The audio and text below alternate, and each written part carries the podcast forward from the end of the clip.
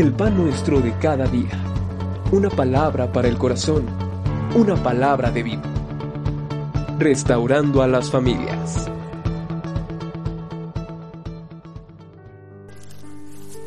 Salmo 73, versículos 25 y 26.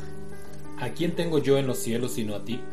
Y fuera de ti nada deseo en la tierra. Mi carne y mi corazón desfallecen, mas la roca de mi corazón y mi porción es Dios para siempre. ¿A quién tengo yo en los cielos?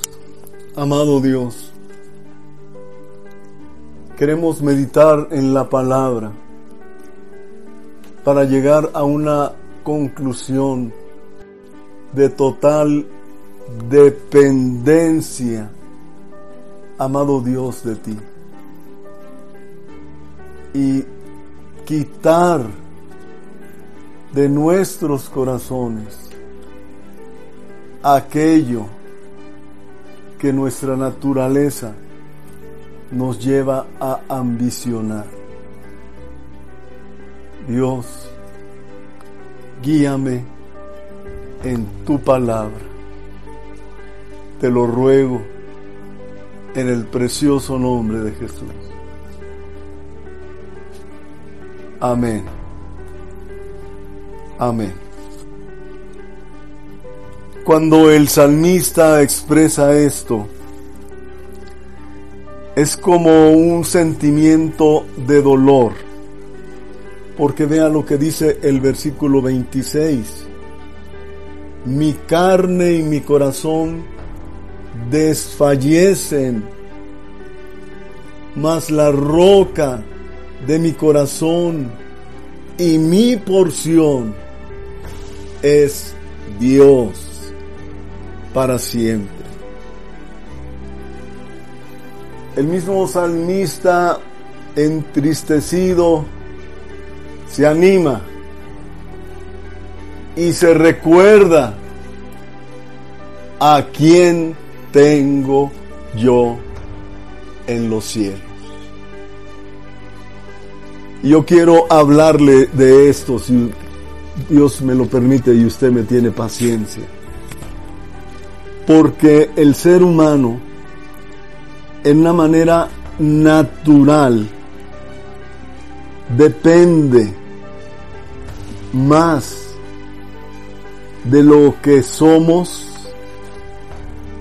de lo que podemos y de lo que hacemos. ¿Me estoy explicando?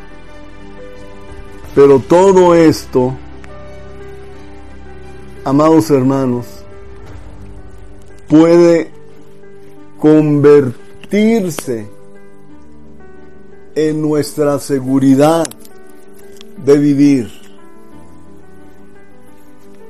Nos da certeza, nos da confianza y vamos a aprender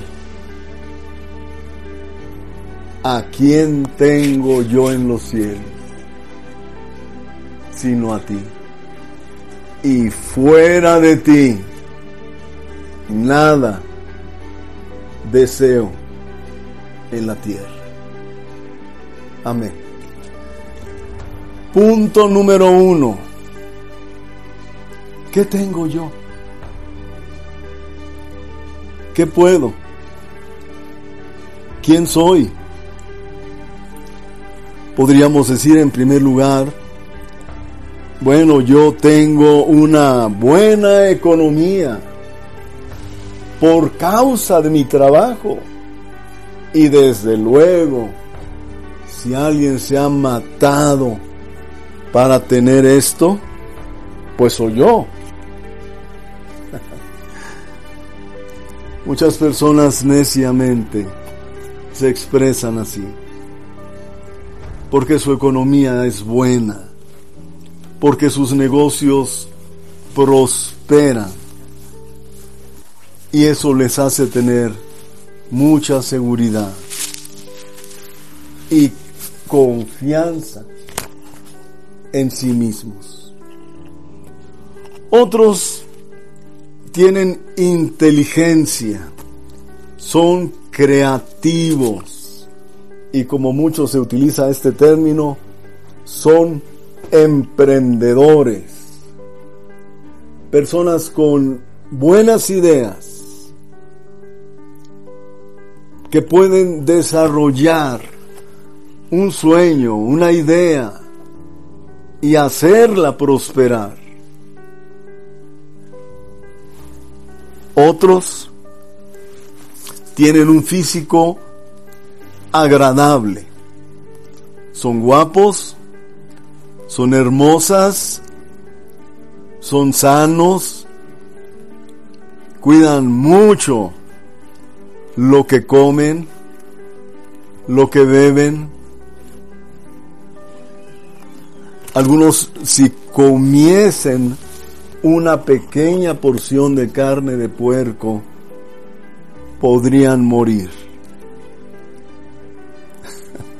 Y alguien dirá, hermano, pero es que usted debe entender que los vemos guapísimos. Yo quiero decirle que se va a quedar sin cabello, sus dientes se van a caer y de todas maneras va a envejecer y va a morir. Ahora, ¿Con esto estoy despreciando el cuidado que tengamos de nuestro cuerpo? No, no, en ninguna manera. Nuestro cuerpo, nuestro cuerpo es templo del Espíritu Santo de Dios. Y desde luego que debe ser cuidado.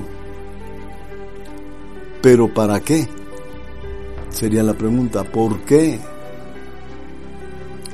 Otros son profesionistas, políticos, personas populares, personas que son eh, reconocidas en todo lugar. Y parece ser que eso es lo que nos da una fuerte autoestima, nos hace tener un valor intenso de lo que somos, de lo que tenemos y de lo que podemos hacer. Ahora bien, voy a hacerte una pregunta, ese es mi punto 2. ¿Qué sucede cuando lo pierdo? ¿Me expliqué? ¿Qué sucede cuando usted pierde lo que es, de repente enfermó, sus pulmones no funcionan. Y está a punto usted de morir. Amado, ¿qué sucede cuando pierdo mi economía, mi salud, mi capacidad creativa, mi espíritu emprendedor. ¿Qué sucede? Bueno, en primer lugar, hay personas, ¿sabía usted que se suicidan? El segundo libro de Samuel, capítulo número 17, versículo 23, nos habla de el caso de un personaje que al perder una posición decidió suicidarse. Escuchemos. Pero Aitofel, viendo que no se había seguido su consejo, enalbardó su asno y se levantó y se fue a su casa, a su ciudad, y después de poner su casa en orden, se ahorcó, y así murió y fue sepultado en el sepulcro de su padre. Se suicidó ha escuchado de los viernes negros, de los días negros de las bolsas de valores. ¿Ha escuchado usted que hay días en que parece ser que el mercado mundial se colapsa? Apenas unas semanas atrás vivíamos esta experiencia, ¿verdad? Cuando los árabes y Estados Unidos y los rusos no se ponían de acuerdo en el precio del petróleo. Entonces los árabes haciendo una jugada poco difícil disminuyeron el costo del valor del petróleo. Obviamente la gasolina también bajó. Por esa razón usted estaba encontrando, creo que hasta en 14 pesos, 13 el litro de gasolina. Muchos años ya teníamos de no ver eso, ¿verdad? Empiezan a ponerse un poquito de acuerdo y el petróleo comienza a subir. ¿Sabe usted que hay personas que cuando sus negocios fracasan y pierden de golpe lo que tenían, lo que poseían, se prefieren suicidarse por causa de la vergüenza? ¿Qué sucede? Nos deprimimos y nos deprimimos de tal manera que es dañada nuestra autoestima. Vamos a poner como ejemplo un hombre que se llamó Mefiboset, segundo libro de Samuel, capítulo número 9. Y vamos a leer versículo del 4 al 8, por favor. Entonces el rey le preguntó, ¿Dónde está? Y Siba respondió el rey, He aquí está en casa de Maquir, hijo de Amiel, en Lodebar. Entonces envió el rey David y le trajo de la casa de Maquir, hijo de Amiel, de Lodebar. Y vino Mefiboset, hijo de Jonatán, hijo de Saúl, a David y se postró sobre su rostro e hizo reverencia. Y dijo David, Mefiboset, y él respondió, He aquí tu siervo. Y le dijo David, no tengas temor, porque yo a la verdad haré contigo misericordia, por amor de Jonatán tu padre, y te devolveré todas las tierras de Saúl tu padre, y tú comerás siempre a mi mesa. Y él inclinándose dijo, ¿quién es tu siervo para que mires a un perro muerto como yo? Muy bien, vamos a seguir adelante. ¿Qué sucede? Como en este caso, nos deprimimos. Note usted que Mefiboset tenía una autoestima en los suelos. Cuando David le dice, tú te vas a sentar a mi mesa, todo lo que era de tu familia, las tierras, el fruto, todo de, todos estos años, te lo devolvemos, Mefiboset pero algo muy importante, yo no te quiero en tu casa, te quiero sentado a mi mesa con mis hijos.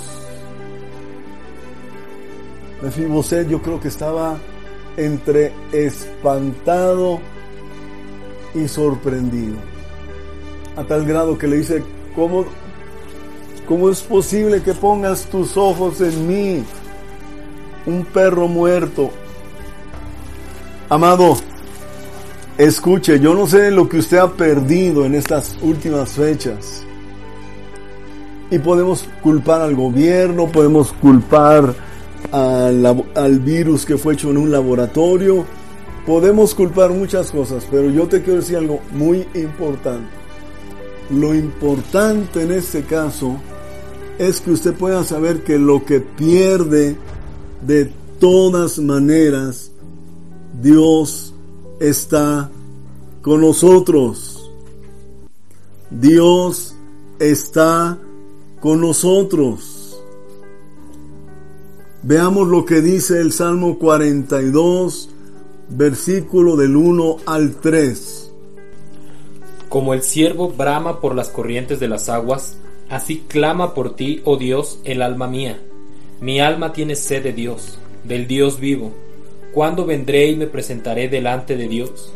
Fueron mis lágrimas mi pan de día y de noche, mientras me dicen todos los días, ¿dónde está tu Dios? ¿Dónde está tu Dios?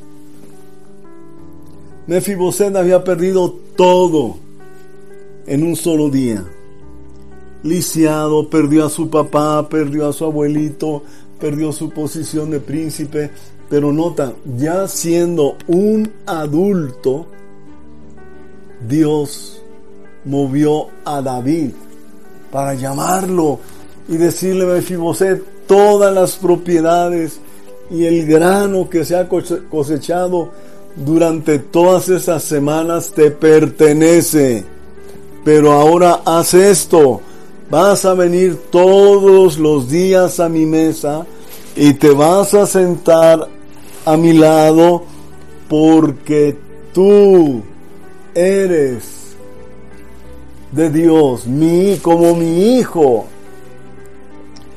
Y amado, si usted está entristecido por lo que ha perdido, yo quiero recordarle que usted no debe tener tristeza.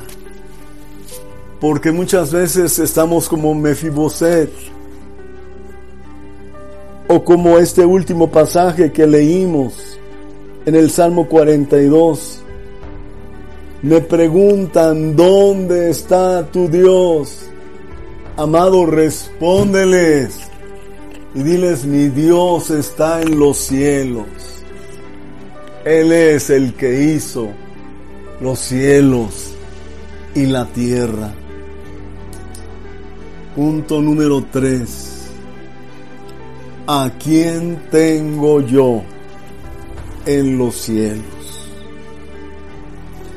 Es determinante, amados, que Dios sea el todo de nuestras vidas. Voy a pedirle que ponga mucha atención en estos tres versículos. El primero, Colosenses 3:11. Donde no hay griego ni judío, circuncisión ni incircuncisión, bárbaro ni escita, siervo libre, sino que Cristo es el todo y en todos. Primera de Corintios oh, 15, 28. Pero luego que todas las cosas le estén sujetas, entonces también el Hijo mismo se sujetará al que le sujetó a él todas las cosas, para que Dios sea todo en todos. Filipenses 3:7 Pero cuántas cosas eran para mí ganancia, las he estimado como pérdida por amor a Cristo, y ciertamente aún estimo todas las cosas como pérdida por la excelencia del conocimiento de Cristo Jesús, mi Señor, por amor del cual lo he perdido todo y lo tengo por basura para ganar a Cristo. Muy bien, entonces note usted cómo nuestro corazón debe plenamente identificarse, así como con el apóstol Pablo un hombre muy letrado, un hombre que tenía una posición especial dentro de la jerarquía religiosa de Israel. Obviamente era un hombre pudiente, pues todo, dice la escritura, que lo tuvo por basura. Y no te voy a decir exactamente la palabra que utiliza para esto, pero hermano santo lo tuvo en poco. Entonces, si usted conoce a Dios, usted es un hijo de Dios, escuche, no depende de su economía, no depende de su capacidad profesional, o sus negocios o su, o, su dinero en efectivo. Usted, amado, debe y yo debemos depender plena, total y absolutamente de Dios. Porque si yo tengo mi confianza en quién soy, en qué tengo, en qué es lo que yo puedo, yo voy a perder todo. ¿Sabe usted por qué? Porque escuche, amado, el salmista dijo, ¿a quién tengo yo en los cielos? Si no es a ti y fuera de ti, nada deseo en la tierra. Entonces concluimos pues, hermano amado, siguiendo el ejemplo de Mefiboset. Mefiboset es el hombre que la Biblia dice que se llamaba así. ¿Y saben lo que quiere decir esto? El que pone fin a la vergüenza amado, amado, amado, el que pone fin a la vergüenza. Es maravilloso, ¿que no? ¿A quién tengo yo en los cielos? Sino a ti. Perdí mi empleo, no importa. Perdí mi salud. No importa. Oh, nadie me reconoce quién soy yo. El otro día me detuvo un policía de tránsito y le dije, tú no sabes quién soy yo, ¿verdad? Y me dijo, sí, es usted un viejo gruñón y que solamente lo conoce su esposa. No le dije así, estoy poniendo un ejemplo. Pero han oído esto? Tú no sabes quién soy yo. No, no sé. Y honestamente, como dicen los muchachos, ni lo sabré. Iba a decir otra palabra, pero no. Gloria a Dios. ¿A quién tengo yo en los cielos? Espero que usted tenga a Cristo, porque si lo tiene a, Él, lo tiene todo.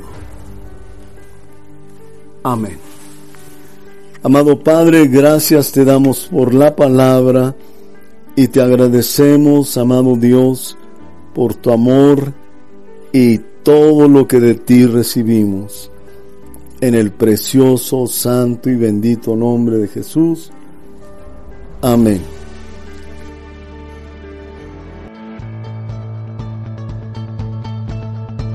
El pan nuestro de cada día. Una palabra para el corazón. Una palabra de vida.